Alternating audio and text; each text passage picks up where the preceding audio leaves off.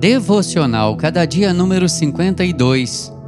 Mensagem de hoje: Devolvido ao Senhor. 1 de Samuel, capítulo 1. Levantou-se Ana e com amargura de alma orou ao Senhor e chorou abundantemente. 1 de Samuel 1, 9 e 10. Se lhe fosse concedido fazer um único e importante pedido, qual você faria? Aliás, para quem ou para que esse pedido seria realizado? Esta é uma pergunta importante e que pode indicar por que algumas de nossas orações não são respondidas.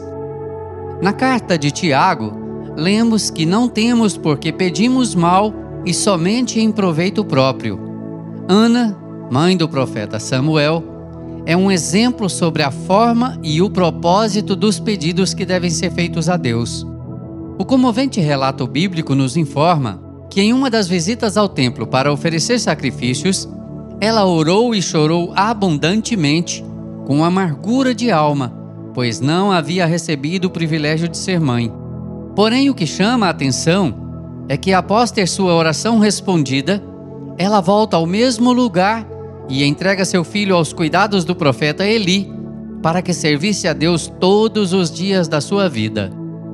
Em ocasiões semelhantes, poderíamos esperar uma mãe superprotetora e que temesse a todo momento perder seu único filho.